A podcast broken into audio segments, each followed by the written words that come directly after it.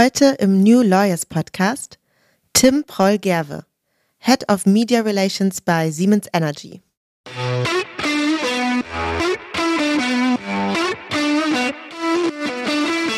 Man muss ja auch Dinge hinterfragen. Ich finde, das ist die ganz, ganz wichtige Eigenschaft eines Pressesprechers.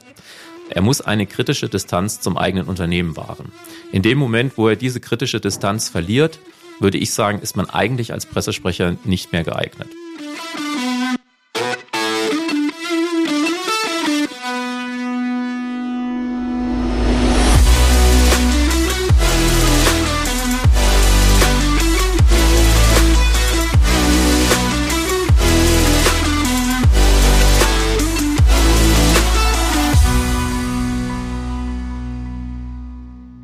Herzlich willkommen zu New Lawyers, dem Interview-Podcast von Talent Rocket. Mit mir, Alicia Andert. Tim Proll-Gerwe ist Jurist und leitet nun die Presseabteilung von Siemens Energy als Head of Media Relations. Zuvor war er fünf Jahre als Pressesprecher für Recht und Compliance bei ThyssenKrupp tätig. Wir sprechen heute darüber, wie man von Jura zur Unternehmenskommunikation kommt über Parallelen zwischen der Presse- und Rechtsabteilung eines Unternehmens und Krisenkommunikation als Königsdisziplin. Herzlich willkommen, Tim Proll-Gerwe. Hallo Alicia, guten Morgen. Schönen guten Morgen. Wir starten mit einer Icebreaker-Frage. Es ist ja auch schließlich noch früh am Morgen hier. Mhm. Und die lautet diesmal, was ist denn für dich das wichtigste Produkt, das man in einem Supermarkt kaufen kann? Boah, das wichtigste Produkt, das man in einem Supermarkt kaufen kann. Jetzt muss ich erstmal imaginär den Supermarkt ablaufen. ähm, Obst und Gemüse natürlich, ähm, oh, beziehungsweise Obst eher. Brötchen, ganz wichtig. Ich esse gern Brötchen. Dann kommt die Fleischtheke. Da bin ich auch regelmäßig Gast. Dann kommt die Knapperecke, Chips. Also da ähm, schlage ich auch gut zu. Ähm, und dann kommen die Zeitungen. Zeitungen sind auch sehr wichtig. Mhm. Also ich würde sagen, das wichtigste Produkt sind in der Tat Brötchen. Okay. Aber Zeitungen ähm, kurz vor der Kasse sind auch wichtig. Und da sind wir ja auch schon beim Thema. Da sind wir schon beim Thema, ja. Ich glaube, bei mir wäre es Kaffee gewesen. ja, ich bin kein Kaffeetrinker. Das äh, sorgt uh. ja auch für Irritationen. Also ich äh, rauche nicht, ich trinke keinen Kaffee und dann kommt meistens die Frage, ja, trinkst du dann Tee? Trinke ich aber auch nicht. Also ich trinke morgens, eigentlich Bist trinke ich immer Wasser. morgens wach? Ja, ich brauche eine heiße Dusche. Okay. Ohne heiße Dusche habe ich schlechte Laune und bin auch nicht wach. Also ich brauche auf jeden Fall den Kaffee und ich hatte auch noch keinen. Also ich Oha. entschuldige mich jetzt schon, falls ich hier mal zwischendurch so ein bisschen. Nein, also das wird alles gut. Dann starten ich wir doch direkt. Meine heiße Dusche schon. Sehr gut. Dann starten wir doch direkt ins, ins Thema. Du bist ja, wie ich gerade vorgestellt habe, Jurist mhm. und hast jetzt aber nie als Rechtsanwalt gearbeitet. Ich übrigens auch nicht. Also ich kann das sehr gut nachvollziehen. Ähm, aber mich interessiert natürlich trotzdem, Warum ist das bei dir so? Also hast du schon immer gewusst, dass du einen klassischen juristischen Weg nicht einschlagen möchtest? Nein, das habe ich nicht gewusst. Das hat sich während des Studiums ergeben. Ich war jetzt nie so der leidenschaftlichste Jurist und das Studium, ehrlich gesagt, hat mir auch nicht so wirklich getaugt. Ich habe in Bayreuth studiert, das war eine super Zeit. Die Studiumzeit war eigentlich die beste meines Lebens, würde ich sagen. Aber ja, also so die Juristerei hat ja ganz viele Facetten. Manche Sachen haben mich interessiert, manche nicht. Wie bin ich zu Jura gekommen? Das ist ja so die klassische Frage. Mhm. Ich wusste schon, was ich machen wollte. Ich wollte eigentlich Politik studieren und dann hatte ich damals mit meiner Tante, das war die einzige in meiner Familie, die auch studiert hatte, Physik zwar, aber die hat mir dann gesagt, naja, wenn du Politik studierst, dann endest du als Lehrer und das fand ich keine schöne Vorstellung. Und da dachtest du, als Jurist, hat man es auch damals noch erzählt, endet man als Taxifahrer und das ist, klingt einfach Genau, das besser. fand ich viel besser, weil da kommt man ein bisschen rum. Besser als in, in einem Klassenraum äh, eingesperrt zu sein. Nee, und dann hatte das Jurastudium hatte ja auch ganz viele politische Aspekte, ne? also Staatslehre, Staatstheorie. Und manche Sachen haben mir Spaß gemacht, manche nicht. Und eigentlich äh, wollte ich dann so irgendwas mit Medien machen, ja, auch das Typische. Und dann habe ich überlegt, nach dem ersten Staatsexamen. Klassischer Berufswunsch. Genau, habe ich nach dem ersten Examen, hatte ich überlegt aufzuhören und hatte mich damals beim Bayerischen Rundfunk beworben als Radiomoderator. Die hatten gerade dann so einen Jugendsender ins Leben gerufen. Und da durfte ich dann anfangen in einer Hospitanz, aber das konnte ich mir schlicht nicht leisten mit 400 Euro in München. Und mhm. so habe ich dann den Weg gewählt, das Referendariat in Augsburg zu machen. Und da habe ich dann, ich weiß gar nicht, was es damals gab, ich glaube knapp 1000 Euro und dann habe ich die zwei Jahre des Referendariats genutzt, um ganz, ganz viel Presse zu machen. Ich habe für Eurosport Fußballberichterstattung geschrieben und auch fürs Radio eben gearbeitet. Und ja, hat mir da so ein bisschen meine Sporen verdient und so bin ich dann nach dem zweiten Examen damals beim Verlag gelandet und bin auch froh heute, dass ich beide Examine habe. Ja, ich habe ja gerade schockiert feststellen müssen, dass du als Radiomoderator gearbeitet hast und das hat mich sofort massiv unter Druck gesetzt für diesen Podcast jetzt hier. nee, es gibt einen Grund, warum ich keine Karriere beim Radio gemacht habe. A, hört man meinen nordhessischen Dialekt, Akzent und da bist du mir um einiges voraus. Außerdem hast du eine super gute Radiostimme. Das freut mich. Toll. Direkt mit Komplimenten geht's hier los. Das äh, tröstet mich ein bisschen über den Kaffee hinweg, den ich nicht hatte. Schonst du mich hoffentlich. Ja, genau. genau. Ja, du hast gerade schon erwähnt, du bist beim Verlag gelandet. Zwar war das so, dass du, bevor du bei ThyssenKrupp in der Unternehmenskommunikation gelandet bist, hast du beim Nomos Verlag gearbeitet, ne? Und das ist natürlich mhm. ein Verlag, den viele Juristinnen und Juristen sehr gut kennen aus dem Studium. Ist das so dein Weg gewesen? Also hast du irgendwie den Strafrecht, äh, ich weiß gar nicht mehr, was hat man da eigentlich? Das sind die Gesetzbücher vom Nomos Verlag und so, ne, die man dann hat. Genau. Hast du da irgendwie das Strafgesetzbuch gelesen und gedacht, ach, da würde ich gerne mal arbeiten. Dieses schöne rote Buch. Genau, da gab es die, die Deutschland-Kollektion. Schwarz war, glaube ich, Staatslehre, äh, Gelb war BGB und Rot war Strafrecht. Ganz genau. Nein, so war das nicht. Ich, ähm, ich hatte damals meine Wahlstation in der ZDF-Redaktion ähm, Recht und Justiz gemacht, bei Bernhard Töpper. Mhm. Das, ich war sein letzter Referendar und der hat mir irgendwann eine Anzeige auf den Tisch gelegt, ähm, ich glaube aus der NJW, dass der Nomus Verlag einen äh, Volontär suchte oder Volontärin. Und dann hatte ich da angerufen und die Stelle war aber schon weg und dann manchmal entscheiden sich so Lebensabschnitte ja in Nuancen. Dann hätte ich auflegen können, habe ich aber nicht getan, sondern ich habe gesagt, ach, das ist aber schade, weil ich habe schon so viel redaktionell gearbeitet. Und dann hatte mich der, äh, Herr Rux war das damals, hat mich gefragt, ja, was denn? Und dann habe ich ihm das erzählt. Und dann hat er gesagt, die hätten ein Projekt, das heißt Kanzleien in Deutschland. Das war so ein bisschen das Juve-Pendant. Man hat Wirtschaftskanzleien porträtiert und dann musste ich da ein äh, Profil schreiben und dann bin ich da eingeladen worden, weiß ich noch. Ich glaube, zwei Tage vor meiner mündlichen Prüfung. Drei Stunden hat dieses Bewerbungsgespräch gedauert. Boah. Wir haben über wirklich Gott und die Welt geredet mit dem Verlagsleiter und dann musste ich kurz vor die Tür gehen. Dann wurde ich nach zehn Minuten wieder reingeholt und dann hieß es, Sie können in zwei Wochen anfangen.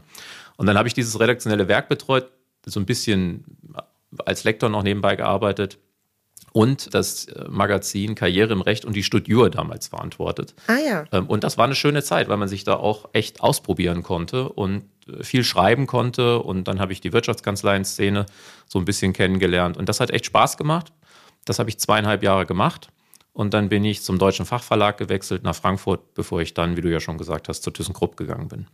Ja, genau da ging es dann quasi mit der, ich nenne das jetzt PR-Arbeit, ist das richtig? Also Unternehmenskommunikation, kann man das PR-Arbeit nennen? Nee, also bei PR bin ich ehrlich gesagt ein bisschen allergisch, denn PR ah ja, ist für gut, mich gut, dass wir darüber PR ist für mich mehr, man macht Werbung. Mhm. Ja, also das ist für mich zumindest PR. Ähm, man keine Ahnung, meine Frau zum Beispiel, die arbeitet in einem Verlag und macht da PR-Arbeit. Das ist nichts Schlechtes, aber die preist halt Bücher an, ja. Die beschreibt, was passiert da, ähm, was ist gut, was ist schlecht, damit die Leute die Bücher kaufen. Das mache ich nicht. Mhm. Ähm, wir haben zwar Leute, die machen mehr oder minder auch PR, wenn man Produkte von uns äh, bekannt macht, aber ich bin hier in der äh, Corporate Kommunikation, wie man so schön sagt. Das heißt, da geht es wirklich drum um Pressearbeit, klassische Pressearbeit. Der ein oder andere Journalist mag denken, das wäre PR. Ich sehe es ein bisschen anders, weil mir geht es nicht darum, unbedingt immer nur Werbung für das Unternehmen zu machen. Das ist natürlich auch ein, ein Grund, aber es geht auch darum, Dinge zu erklären, ja, wie sie sind, damit die Journalisten das richtig aufschreiben können. Ja, da vielleicht tatsächlich nochmal reingegangen, wenn du jetzt gerade sagst, das ist eben nicht, nicht PR-Arbeit. Was würdest du denn sagen, ist tatsächlich Kern von Pressearbeit und was ist der Kern von deiner Funktion, die du hast? Also der Kern von Pressearbeit äh, muss man vielleicht einmal ausholen. Ja, die Presse, äh, die sogenannte vierte Gewalt, hat ja eine wichtige Rolle in unserer Gesellschaft, nämlich aufzuklären. Ja, gerade in Zeiten wie diesen finde ich das einen enorm wichtigen Job. Und das äh, machen die natürlich auch, indem sie Unternehmensberichterstattung machen, kritische Unternehmensberichterstattung auch. Das finde ich ist auch richtig so. Und wir sind sozusagen die Schaltstelle zur, zur Presse, zu den Medien, ähm, dienen als Ansprechpartner, dienen natürlich als Vermittler, wenn zum Beispiel jetzt ein Journalist ein Interview mit unserem Vorstandsvorsitzenden machen möchte. Oder eben auch unser Gesprächspartner, dass wir Dinge erklären und erläutern. Und das hat übrigens auch ganz viel mit Jura zu tun. Da hätte ich jetzt gleich nochmal nachgefragt, ne? weil auf den ersten Blick ist das ja nicht so. Ja, das, das sehe ich anders. Also man muss natürlich kein Jurist sein, um meine Position zu bekleiden. Es gibt ganz, ganz viele Pressesprecher, die haben natürlich keinen juristischen Hintergrund. Aber dann würde ich vielleicht sagen, dass die ihre Rolle etwas anders äh, ausgestalten, als ich das tue. Ich bin nun mal Jurist und habe natürlich auch eine juristische Brille. Und dementsprechend würde ich auch sagen, dass ein Großteil meiner Tätigkeit auch wirklich juristische Tätigkeit ist, im Sinne von, dass ich juristische Inhalte vermittle. Also ich gebe mal ein Beispiel. Siemens Energy ist eine Abspaltung von Siemens, von der Siemens AG. Wir sind jetzt ein eigenständiges, an der Börsen und auch im DAX notiertes Unternehmen. Und so eine Abspaltung ist eigentlich nichts anderes als hm. Jura. Ja, und das muss man erklären. Und ähm, da, wenn man an der Börse notiert ist, dann ist das äh, eigentlich nichts anderes als Kapitalmarktrecht. Ja, dann hat man Pflichten und Rechte und die Aktionäre haben Pflichten und Rechte bei einer Hauptversammlung etc. Und diese Sachen zu erklären, ja, Vorgänge, ist einfach ganz viel im Aktiengesetz geregelt und ich finde schon, dass das relativ viel mit Jura zu tun hat. Ja, also ich meine, na klar, dass, dass du das dadurch besser verstehst, das leuchtet mir total ein. Aber dass jetzt ausgerechnet Juristinnen und Juristen sich besonders hervortun würden, Dinge besonders leicht und äh, öffentlichkeitswirksam zu erklären, das wäre mir zumindest neu. Das ist richtig, würde ich auch so sehen. Aber ja, dann bin ich halt der Paradiesvogel unter den Juristen. Genauso wie es ja auch bei Journalisten viele Juristen gibt oder einige, die dann auch die Paradiesvögel sind. Na klar, das ist, das ist wichtig, ja, Dinge nicht zu so juristisch zu erklären. Das macht aber auch den Reiz aus, finde ich, und den Spaß. Aber den Dingen auf den Grund zu gehen, sie erklären zu können, das hat viel mit Jura zu tun und man muss wie immer wissen, wo schaut man Dinge nach und man muss ja auch Dinge hinterfragen. Ich finde, das ist die ganz, ganz wichtige Eigenschaft eines Pressesprechers. Er muss eine kritische Distanz zum eigenen Unternehmen wahren. In dem Moment, wo er diese kritische Distanz verliert, würde ich sagen, ist man eigentlich als Pressesprecher nicht mehr geeignet. Das mag jetzt überraschen. Das finde ich total interessant, ne? Weil man würde jetzt im ersten Moment erstmal denken, du bist deinem Unternehmen verpflichtet hm. und musst eigentlich dafür sorgen, dein Unternehmen so gut wie möglich dastehen zu lassen. Ja. Und du sagst jetzt, man braucht eine kritische Distanz dazu. Wie geht das denn? Ist das nicht ein Widerspruch? Nee, ich finde nicht. Also ich bin natürlich dem Unternehmen verpflichtet. Da komme ich gleich auch nochmal zu. Das ist klar. Also mein, mein Job ist es, das unter, die Reputation des Unternehmens sozusagen zu schützen und auch den Vorstand zu schützen. Aber das ist eben für mich der feine Unterschied zu PR. Ja, wir müssen Dinge hinterfragen. Also ich gebe jetzt mal ein Beispiel. Das Thema Nachhaltigkeit ist ja gerade ein großes Thema, ja. Oder Diversität zum Beispiel. Mhm. Wir können jetzt ganz viele Nachrichten in die Welt blasen, wie toll wir sind und wie gut wir sind. Aber es bringt ja nichts, wenn dahinter keine Substanz steht. Und verlieren wir doch alle Glaubwürdigkeit. Ja? Und so ist das eben auch gegenüber den Journalisten. Also Journalisten sind ja nicht doof. Das sind mhm. kluge Menschen, die deren Job es ist, Dinge kritisch zu hinterfragen. So und wenn ich dann und das ist für mich dann sozusagen PR, wenn ich mich dann hinstelle und sage, alles ist super, alles ist gut, auch wenn wir vielleicht wie im letzten Jahr 1,9 Milliarden Euro Verlust geschrieben haben, dann verliere ich doch meine Glaubwürdigkeit. Und das, das ist wichtig für mich. Natürlich will ich das Unternehmen nicht schädigen, aber kritische Distanz, Dinge auch intern zu hinterfragen und auch dem Journalisten gegenüber zu erkennen zu geben, ja, da ist Verbesserungspotenzial, aber. Ja, und dann kommt man ins Diskutieren und dann erklärt man. Und das ist der Unterschied äh, mhm. zu PR. Und ich finde, das ist im Übrigen, da sind wir auch wieder bei der juristischen Tätigkeit, das ist im Übrigen etwas, was uns mit den ähm, Syndikusanwälten hier im Unternehmen verbindet. Denn unser beider Job ist es, das Unternehmen zu schützen und damit wir das richtig machen können, müssen wir den ganzen Sachverhalt kennen. Mhm. Ja, also wenn du zum Verkehrsrechtsanwalt gehst und ihm sagst, ich hatte einen Unfall und äh, dann bin ich einfach weggefahren und jetzt äh, stand die Polizei vor der Tür und du verschweigst, dass du vielleicht vorher fünf Bier getrunken hast, dann kann dich der Anwalt nicht richtig beraten. Und das Gleiche gilt auch für mich. Ich kann den Vorstand oder wer auch immer mich kontaktiert in Sachen Kommunikation nur dann umgehend und umfassend und gut beraten, wenn ich den ganzen Sachverhalt kenne. Also auch da absolut eine Parallele zur Rechtsanwaltschaft, würde ich sagen. Ja, würde ich, würde ich einsehen an der Stelle, dass es da eine Parallele gibt. Ähm, also würdest du sagen, dass im Grunde genommen auch so ein bisschen dieses ähm, Erforschende und dieses Integritätserfordernis, ähm, ist das etwas, was Kommunikations, guter Kommunikationsarbeit ausmacht? Aus meiner Sicht ja, absolut. Also es gibt ein Tabu, ähm, wenn man mit Journalisten spricht, und das ist, man darf nicht lügen. Mhm. In dem Moment, wo man einen Journalisten anlügt, verliert man die Glaubwürdigkeit und dann ist das Vertrauensverhältnis auch zerstört. Und das gilt im Übrigen auch andersherum. Ja, also das, dieses, diese kritische Distanz, die kann ich ja auch einem Journalisten gegenüber auch nur dann wahren, wenn es gewisse Regeln gibt. Ja, so gibt es zum Beispiel Dinge, die man nur im Hintergrund sagt, weil man sie eben öffentlich nicht sagen kann. Aber diese Informationen sind zur Einordnung des Sachverhalts eben wichtig. Also sage ich dem Journalist, das ist im Hintergrund. So, und wenn ich dem Journalist vertrauen kann, dann kann der das auch entsprechend umsetzen und berücksichtigen. Ja, das gehört auch zum Handwerk eines Journalisten. Also da ist ein gegenseitiges Vertrauensverhältnis und in dem Moment, wo dieses Vertrauensverhältnis gebrochen wird, egal auf welcher Seite, dann fließen keine Informationen mehr. Und das ist bei der PR anders?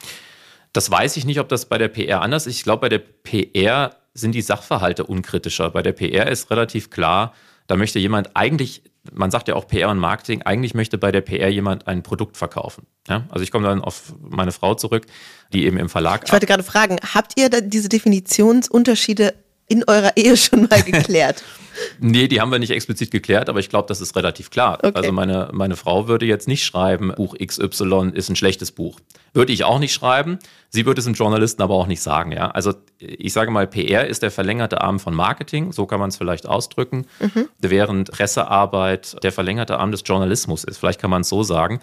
Aber eben immer das Unternehmen schützend ich finde die, diesen Vergleich zu Syndikus-Rechtsanwältinnen und Rechtsanwälten sehr, sehr treffend, wenn ich mir das jetzt so anschaue. Hm. Und scheint dann doch eher eine Position zu sein, die eben so ein bisschen zwischen Unternehmen und, und Presse liegt, ja. Das ist so, ja. Und interessanterweise, obwohl sozusagen die Grundbedingungen die gleichen sind, ja, was den ganzen Sachverhalt betrifft, mhm. sind es oftmals in meiner Erfahrung die Syndikusanwälte, die nicht den ganzen Sachverhalt mitteilen wollen. Ja, weil sie zum Beispiel sagen, nee, das wollen wir der Presse aber nicht sagen oder ja, das ist aber nicht wichtig, da können wir uns nicht zu äußern. Darum geht's ja gar nicht. Nochmal der Vergleich, wenn ich zum Rechtsanwalt gehe, der braucht den ganzen Sachverhalt und das gilt für mich natürlich genauso. Wenn ich den ganzen Sachverhalt nicht kenne, dann besteht die Gefahr, dass ich überrascht werde. Und für einen Pressesprecher gibt's eigentlich nichts Schlimmeres, als überrascht zu werden. Mhm. Und warum meinst du, ist das so, dass Syndikus-Rechtsanwältinnen und Rechtsanwälte dann lieber etwas äh, nicht wissen wollen oder den, oder den Sachverhalt nicht mitteilen möchten? Also woher kommt da irgendwie die Angst? Misstrauen. Ja, Misstrauen und Angst, genau. Die Angst, dass ein Pressesprecher spricht und alles nach außen ausplaudert, was natürlich totaler Unsinn ist. Also ein weil sie es danach wieder wegkehren müssen wahrscheinlich. Ja, ist ja auch gar nicht mein Interesse. Wie gesagt, ich muss ja das Unternehmen, ja, die Anwälte meinst du, müssen das ja genau, weg. genau. Ja, aber also wie gesagt, wir ziehen ja alle an einem Strang. Wir wollen ja die Reputation des Unternehmens schützen und ich ich möchte ja gar nicht alles nach außen, also wir sind keine Plaudertaschen, ja. Darum geht's gar nicht, sondern äh, die Frage ist, welche Informationen gibt man nach außen? Man muss auch das ganze Bild kennen, um sich vorzubereiten, welche kritischen Fragen können kommen. Und da muss man sich auch entsprechend darauf vorbereiten, ja. Mhm. Also ich muss sozusagen die Klippen auch kennen, die ich umschiffen muss. Und wenn ich das nicht kann, dann kann ich nicht ordentlich beraten und dann wird die Kommunikation schlecht. Und die Kommunikation ist für mich eine strategische Waffe. Ja, man kann da ganz viel richtig mitmachen und auch ganz viele Sachen mhm. zu einem guten Ende bringen. Man kann aber auch ganz, ganz viele Sachen verbocken in der Kommunikation, intern wie auch extern. Und dann ist der Reputationsschaden da. Und den wieder zu reparieren, das wird schwierig. Ja, kritische Fragen waren ein gutes Stichwort. Ist wahrscheinlich eine, eine Herausforderung, die man in der Unternehmenskommunikation zu meistern hat. Was würdest du denn sagen, sind die größten Herausforderungen generell in diesem Bereich? Hm, da muss ich drüber nachdenken. Also erstmal kritische Fragen. Ich finde, es gibt auch intern nochmal wenn man interne Kommunikation macht. Es gibt eigentlich keine kritische Frage, die man nicht stellen sollte. Ist eher so part ähm, of the job description, ne? Ich finde, ja. Und das Gute ist doch dann, auf eine kritische Frage eine gute Antwort zu geben. Erst dann wird man doch überzeugend, ja. Aber die größten Herausforderungen, ich sag mal, in der, in der Corporate-Welt, in der Corporate Communications, äh, ist Krisenkommunikation würde ich sagen, mhm. weil das da einfach wahnsinnig schnell alles funktioniert und man sich keine Fehler erlauben darf. Man steht natürlich als Pressesprecher auch total im Fokus. Ja? Absolut. Und wenn man einem Journalisten sozusagen, weil man überfordert ist oder weil man eben den Sachverhalt nicht kennt oder sich verplappert oder wie auch immer nervös wird, dann kann man einfach Fehler machen und die, sagte ich ja eben, die Fehler auszumerzen, das wird schwierig. Also Krisenkommunikation, würde ich sagen, ist schon, ist schon die Königsdisziplin. Finanzkommunikation gehört, wenn man Corporate Communications macht, gehört absolut dazu. Ist ein, ist ein Muss und macht auch Spaß. Das ist so eine Dauerkrisenkommunikation. Ja, kommt drauf an, wie das Unternehmen das? performt. Ne? Aber man, man hat ja, wenn man an der Börse notiert ist, wie das bei Siemens Energy der Fall ist, da muss man ja alle drei Monate seine Quartalszahlen vorlegen und einmal im Jahr hat man eine Bilanzpressekonferenz und mhm. das ist für uns auch die wichtigste Veranstaltung. Und wenn die Zahlen nicht stimmen, dann hat man alle drei Monaten, äh, haben die Journalisten die Möglichkeit, kritische Fragen zu adressieren und tun das auch. Mhm. Aber das macht Spaß. Also ich finde, je größer die Krise, das mag sich jetzt wirklich komisch anhören für Außenstehende, aber je größer die Krise, desto mehr macht Kommunikation eigentlich Spaß. Denn ja, also ich sag mal, wenn in einem Unternehmen alles super läuft, es gibt keine Kritikpunkte und jeden Monat werden super Margen abgeworfen, mhm dann ist die Kommunikation irgendwie auch langweilig. Ja? Also ich habe immer in Unternehmen. dann brauchst du deinen Job eigentlich nicht, ne? Ja, also ich habe immer. Gute Zahlen erklären sich von alleine. Genau, gute Zeiten erklären sich von alleine. Und ich hatte ja fünf Jahre bei ThyssenKrupp gearbeitet. Und das war eine gute Schule, weil ThyssenKrupp ist einfach in einem wahnsinnigen Umbruch gewesen. Die Performance war nicht gut und es gab auch viele Krisen. Deswegen war ich ja auch als Compliance-Sprecher dort angestellt. Und das hat mir wahnsinnig Spaß gemacht. Mhm. Also muss ich sagen, so im Feuer stehen muss nicht jeden Tag der Fall sein aber als Kommunikator bringt es einen auf jeden Fall weiter. Hast du da vielleicht ein Beispiel? Erinnerst du dich noch an irgendeine größere Herausforderung, an irgendeinen brenzligen Fall vielleicht aus der Vergangenheit, den du meistern musstest? Ja, also brenzlige Fälle gibt es, gibt es überall. Die gibt es übrigens auch bei Siemens Energy, weil, sagte ich ja im letzten Jahr 1,9 Milliarden Verlust geschrieben. Das ist auch eine, mhm. eine brenzlige Situation. Wir hatten auch mal einen Rechtsstreit in den USA mit General Electric. Ähm, dann, dann klingelt natürlich das Telefon. Aber ja, ThyssenKrupp äh, hat mich damals auch als Compliance-Sprecher angestellt, weil sie eben eine Compliance-Vergangenheit hatten. Ja, die waren mit dem Schienenkartell in einem der größten Kartelle verwickelt. Das wurde dann noch so abgewickelt. Da haben die ganzen Gerichtsprozesse begonnen. Dann hatten wir, ich nenne es jetzt mal U-Boot-Affäre. Und da. Kannst du das erläutern? Ja, da, genau, das erläutere ich. Und da bin ich auch, äh, sage ich mal, das ein oder andere Mal, habe ich viel gelernt, aber bin auch an Grenzen gestoßen. Und zwar ging es äh, darum, ThyssenKrupp hat im Portfolio eben U-Boote. Mhm. ThyssenKrupp Marine Systems. Und diese U-Boote wurden oder werden unter anderem an den Staat Israel verkauft. Natürlich alles mit Genehmigung der Politik, das ist klar. Dann gab es damals den Vorwurf, man hatte keine eigene Vertriebsorganisation in Israel und dann gibt es sogenannte Vertriebsmittler, das heißt, die werden auf freier Basis gegen Provision tätig. Und dann kam der Vorwurf aus Israel, dass dieser Vertriebsmittler Armeeangehörige und andere Amtsträger bestochen hätte. Und zwar bis hin zu Netanyahu. Ja, also mhm. bis in den Dunstkreis von Benjamin Netanyahu. Dieser, also das ist auch immer noch pending meines Erachtens mhm. und ab und an wird darüber auch noch berichtet. So und dann hat natürlich die, die israelische Presse hat angerufen und ständig hat das Telefon geklingelt. Und da gab es so drei Situationen, wo ich wahnsinnig viel gelernt habe, weil ich es sozusagen diesen Umgang einfach nicht gewohnt war. Das eine, ich hatte mal, da hatte mich ein Fernsehsender angeschrieben und ich hatte dann geantwortet und dann hatten die meine E-Mail im Fernsehen abgebildet. Ja, also ich habe dann so Presse, oh Presseausschnitte gesehen, dann hat man meinen Namen unten drunter gesehen und meine Funktion und ich meine sogar meine Telefonnummer, das weiß ich nicht mehr ganz. Aber äh, das war ein Schockmoment, ja, weil eigentlich sind Pressesprecher dann ja doch im, im Hintergrund. Also wenn du mal die Zeitung liest, mhm. das heißt auch meistens ein Sprecher sagte, also der Name wird ganz, ganz, ganz wenig zitiert. Ja. Also das war ein, ein Vorfall. Dann habe ich natürlich wahnsinnig viel einordnen müssen. Dann war die Frage, warum wir diesen Vertriebsagenten damals nicht sofort rausgeschmissen hatten, was wir dann später auch getan haben. Aber dann habe ich eben auch erklärt, da kam wieder Jura ins Spiel. Ja. Als Beispiel habe ich gesagt, naja, das ist so ein bisschen wie bei einem Arbeitsvertrag. Sie können auch nicht einfach jemanden rausschmeißen. Da müssen Sie auch erst eine Abmahnung machen und dann noch eine zweite. Und mhm. das hatte ich ihm erklärt und das hat er eins zu eins so abgedruckt. Also mit meinen Zitaten, mhm. was eigentlich, es war wirklich nur zur Einordnung. Mhm. Und den krassesten Fall, den ich da erlebt hatte, jetzt wird es allerdings ein bisschen kompliziert, der, der Staat Iran, das kann man in, aus früheren Zeitungsberichten äh, lesen, äh, hatte mal Anteile an, an ThyssenKrupp. Mhm. Und dann wollte ein israelischer Journalist wissen, ob das immer noch der Fall wäre. Und äh, da habe ich ihm keine Antwort drauf gegeben, weil es keine Namensaktien gab. Und es gibt ja Meldeschwellen und die waren in dem Fall nicht erfüllt. Das heißt, ich konnte ihm diese Auskunft nicht geben. Und das habe ich ihm auch so gesagt. Und dann hat er mich angeschrien und hat gesagt, ich wolle den Staat Israel zerstören. Und ich wäre ein Faschist und Iran wäre ein Feind Israels. Und mhm. also da war ich schon etwas perplex. Mhm. Ja, aber mhm. waren Lerneffekte und das gehörte dazu. Und hinterher habe ich dann mit dem Journalisten auch wieder normal gesprochen. Er hatte sich da auch extrem ereifert. Aber das sind schon Situationen, auf die man einfach auch nicht vorbereitet werden kann. Ja. Ja, ich meine, ich kann es mir sehr gut vorstellen. Man ist natürlich als, als Pressesprecher, als Mittelsmann zwischen der Presse und dem Unternehmen absolut in der Schusslinie.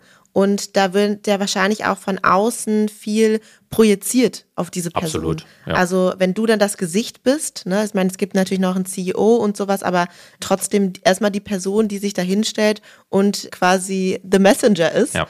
und die, die Botschaften nach, nach draußen trägt. Das ist tatsächlich genau so ein Beispiel. Gibt es sowas öfter? Kommt es vor, dass man da irgendwie den, den Kopf hinhalten muss? Also den Kopf hinhalten als Prellbock von, von externen frustrierten Menschen habe ich jetzt so noch nicht erlebt, mit Ausnahme des Beispiels, das ich gerade geschildert hatte. Aber ich habe hier bei, bei mhm. Siemens Energy einen Kollegen bei mir im Team, der hat mir das mal erzählt, als, er, als wir quasi noch bei Siemens waren. Und dann war dieses, dieser Adani-Fall mit der, ne, mit der Mine in Australien, für das Siemens die Gleistechnik, also die, die Lichtsignale gesendet hatte. Und dann ist Siemens ja relativ in den, in den Fokus geraten. Und der hat mir erzählt, dass die Pressesprecher da in der Tat auch äh, Morddrohungen über die sozialen Medien bekommen hätten. Hm. Und das ist in der Tat, also ich habe das noch nicht erlebt. Ich glaube auch nicht, dass das Alltag ist.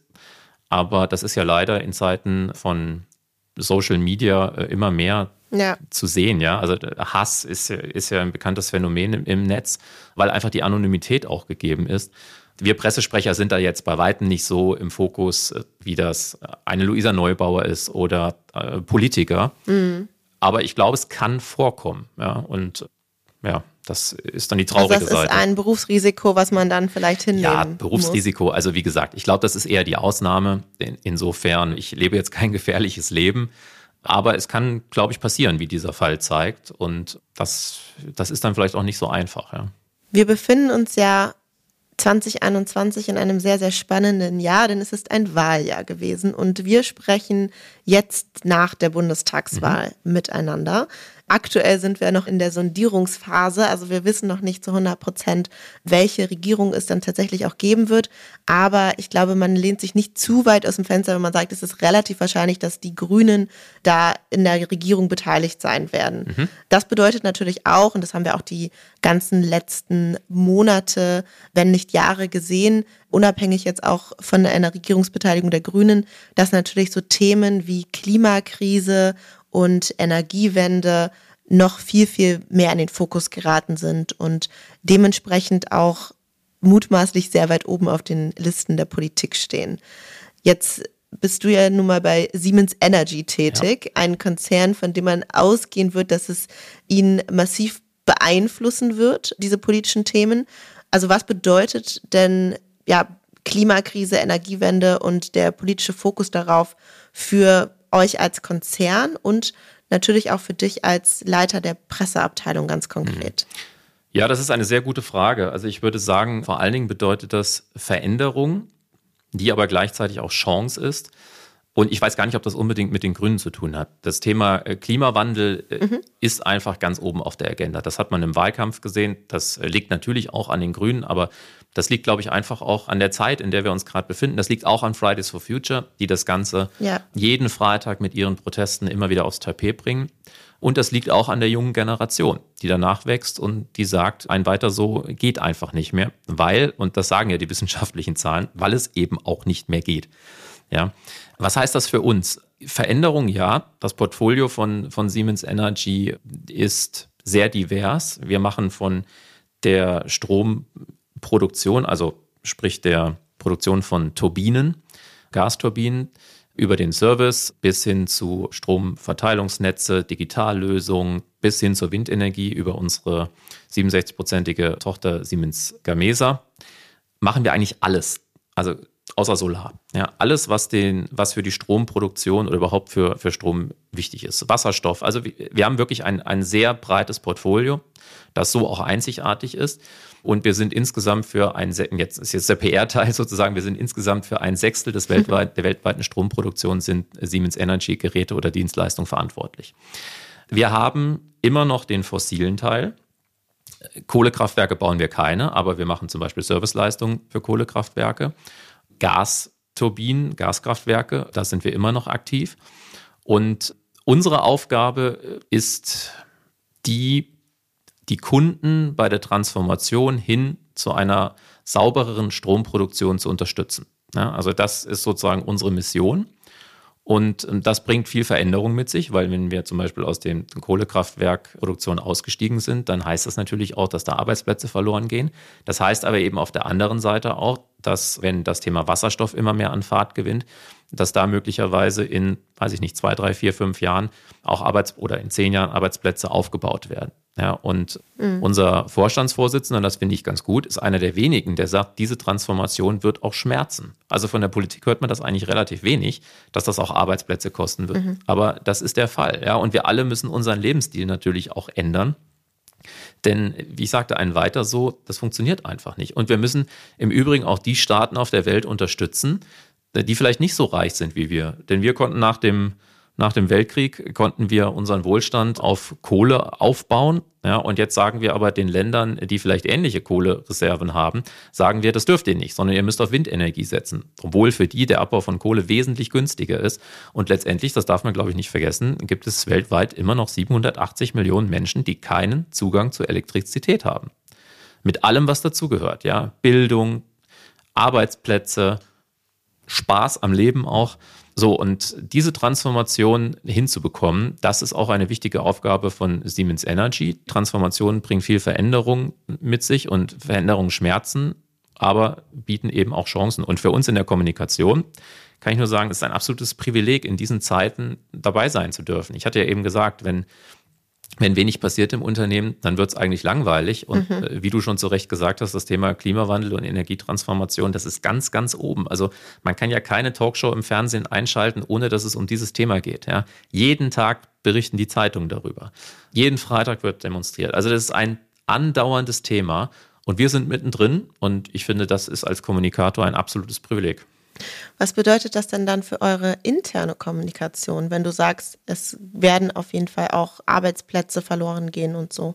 Was bedeutet das für euch? Naja, also dann kommt man ja zu der Frage, wie muss Kommunikation sein? Und dann kommen wir wieder, wieder zu der Abgrenzung von PR. Wir könnten uns jetzt natürlich hinstellen und könnten sagen, ja, alles super und äh, alles prima. Oder wir könnten uns im Übrigen auch hinstellen und könnten sozusagen Lobbyismus machen und könnten sagen, naja, mit der Windenergie, das lasst jetzt mal, weil die Windenergie, die Kapazitäten reichen gar nicht aus, um uns zu versorgen, was auch stimmt, ja. Deswegen lasst uns mal weiter auf Kohle setzen. Das machen wir aber nicht. Ich glaube, Ehrlichkeit und Transparenz ist ganz wichtig. Deswegen sagen wir als Siemens Energy, ja, wir brauchen Übergangslösungen. Für uns ist das Gas, weil wenn man ein Kohlekraftwerk durch ein Gaskraftwerk ersetzt, dann spart man zwei Drittel der Emissionen. Aber es heißt natürlich auch den Mitarbeiterinnen und Mitarbeitern zu sagen, diese Transformation wird schmerzhaft. Und wir durchleben das gerade bei Siemens Energy. Wir haben gerade weltweit ein Abbauprogramm laufen von 7800 Arbeitsplätzen, davon auch knapp 2700 in Deutschland. Und natürlich tut das weh, wenn man Leuten, die vielleicht seit 30 Jahren schon für das Unternehmen tätig sind, ja, und die früher auch als noch ganz viele Gasturbinen für Kohlekraftwerke oder für Gaskraftwerke verkauft wurden, als sie das Geld verdient haben für den Konzern, ja, dass man denen heute sagt, naja, eigentlich werdet ihr nicht mehr gebraucht, weil die Technik nicht mehr gebraucht wird. Das ist ein sehr schmerzhafter Prozess, ja, aber ich glaube, dass man den wirklich nur mit Ehrlichkeit und Transparenz bewältigen kann. Findet das dann jeder gut? Natürlich nicht. Ist doch ganz klar, ja. Aber jeder hat damit zu kämpfen. Die Autobranche, dass wir auf Elektromobilität umsteigen, die Ölkonzerne, ja, alle sind in dieser Transformation und unsere Aufgabe als Unternehmen ist es eben, bei dieser Transformation zu helfen mit moderner Technik und intern diesen Veränderungsprozess, sage ich mal, so reibungslos und so schmerzlos wie möglich auch zu bewältigen. Aber das funktioniert halt leider nicht immer. Muss man auch ehrlich sein. Mhm. Eine letzte Frage habe ich noch an dich und die ist etwas zukunftsgerichtet. Glaubst du denn, weil du auch viel von dem Transformationsprozess sprichst, in dem wir uns alle letztlich befinden gerade, glaubst du, dass auch die Kommunikation mit Einfluss sozialer Medien ähm, oder eben auch mit den Krisen der Welt, mit denen wir heute zu tun haben, mit einer steigenden Globalisierung, mit einer höheren Komplexität durch Regulierung etc. Glaubst du, dass sich die Kommunikation auch in einem Transformationsprozess befindet und dass diese sich auch verändern wird? Ja, das glaube ich. Ich glaube, wir sind sogar in diesem Transformationsprozess schon drin. Du hattest die sozialen Medien angesprochen. Der Medienkonsum vor allen Dingen jüngerer Leute ändert sich ja radikal. Ja, ich meine, wer liest heute noch wirklich eine Zeitung? Von vorne bis hinten, das machen die wenigsten. Und selbst überhaupt eine Zeitung in die Hand nehmen. Ja, viel geht über Spiegel Online und, oder, oder andere Medien. Und da ist ja ganz viel auch Überschriften erfassen, ja. Oder Twitter ist zum mhm. Beispiel ein Informationsmedium. Das sind ja ganz kurze, verknappte Informationen, die auch geeignet sind, auch Menschen und, und Dinge zu manipulieren. Ja, deswegen haben wir zum Beispiel auch rechte Parteien, setzen ja so, oder, oder Donald Trump seinerzeit setzt ja auf soziale Medien, weil es natürlich man, man kann Inhalte ganz, ganz einfach runterbrechen und einfach Dinge nicht hinterfragen. Und deswegen hatte ich eingangs auch gesagt, die Rolle der Medien äh, ist so eine wichtige, weil die eben noch die Ressourcen haben und sich die Zeit nehmen, Dinge zu hinterfragen. So, und diese Form der Kommunikation, da müssen wir natürlich mitgehen. Ja, also sicherlich sind die traditionellen Medien immer noch ein sehr, sehr wichtiger Ansprechpartner für uns, aber wir orientieren uns eben auch Richtung Influencern. Wenngleich ich sagen muss, es gibt zwei Arten von Influencern. Einmal die, die sich bezahlen lassen und einmal die, die wirklich aus Interesse berichten und einfach eine große Followerschaft haben. Diejenigen, die sich bezahlen lassen, mit denen arbeiten wir bei Siemens Energy nicht zusammen, weil ich einfach nicht daran glaube, dass das nachhaltig ist und weil das dann eben dann auch wieder zu sehr PR ist. Ich möchte schon auch eine kritische Berichterstattung, weil nur die authentisch ist. Aber auch wir müssen natürlich äh, in den sozialen Medien Informationsflüsse bedient. Ja, und das heißt, die, die Art und Weise, wie man Dinge auch kommuniziert, ändert sich. Es muss schneller gehen. Es muss, wir reden heute mittlerweile über, über Videos auf Social Media, die gehen noch sechs Sekunden. Welche Inhalte kann man innerhalb von sechs Sekunden mhm. äh, vermitteln? Gar keine. Man kann höchstens anteasern und das Interesse wecken. Ja? Und da befindet man sich eben in einem Wettbewerb mit anderen Unternehmen, mit einer riesen Informationsfülle. Und äh, das heißt für uns, als Kommunikatoren absolut, dass wir uns verändern müssen. Ja, Agilität ist ja so ein Stichwort, das immer wieder heraufbeschworen wird, aber das ist schon wichtig und ich glaube nach wie vor, Authentizität und Transparenz ist ganz, ganz wichtig für einen Kommunikator. Und nur wenn man, wenn man authentisch und transparent und ehrlich kommuniziert und das eben in, sagen, im Sinne der Zeit mit den mit den Medien, die heute en vogue sind. Nur dann kommt man mit den Botschaften durch. Storytelling ist auch ganz, ganz wichtig. Ja, also wenn wir einfach nur kommunizieren, hey, wir haben gerade eine Gasturbine verkauft, wen interessiert das denn? Ja, die Frage ist doch die Geschichte dahinter. Warum haben wir diese Gasturbine verkauft? Was, was schafft diese Gasturbine? Wie viele Menschen versorgt die mit Strom? Wie werden die Emissionen gesenkt im Vergleich zu einer äh, vielleicht äh, Kohleproduktion? Das sind die Fragen, die heute geklärt werden müssen und die müssen wir bedienen. Und das ist ein gewaltiger Transformationsprozess. Dann bedanke ich mich für die Stories, die du uns hier heute erzählt hast aus der Unternehmenskommunikation. Wünsche dir noch einen schönen Tag. Vielen Dank für das spannende Gespräch. Ich hole mir jetzt erstmal einen Kaffee. Hol dir einen Kaffee. Danke auch dir. Danke nochmal, dass ich dabei sein durfte. Und ja, wer, wer sich für Kommunikation äh, begeistert, gern auch als Juristin oder Jurist, kontaktiert mich und vielleicht schaut ihr ja mal rein bei uns. Sehr gerne. Vielen Dank. Tschüss. Danke. Tschüss. Das war Tim Proll-Gerwe. Ich freue mich natürlich, wenn ihr diesem Podcast folgt oder weiterempfehlt. Ihr möchtet bestimmte Gäste hören oder möchtet Feedback geben? Dann meldet euch gerne oder folgt dem Link, den ich euch in den Show Notes verlinkt habe. Wir hören uns dann wieder in zwei Wochen. Bis dahin, ich freue mich.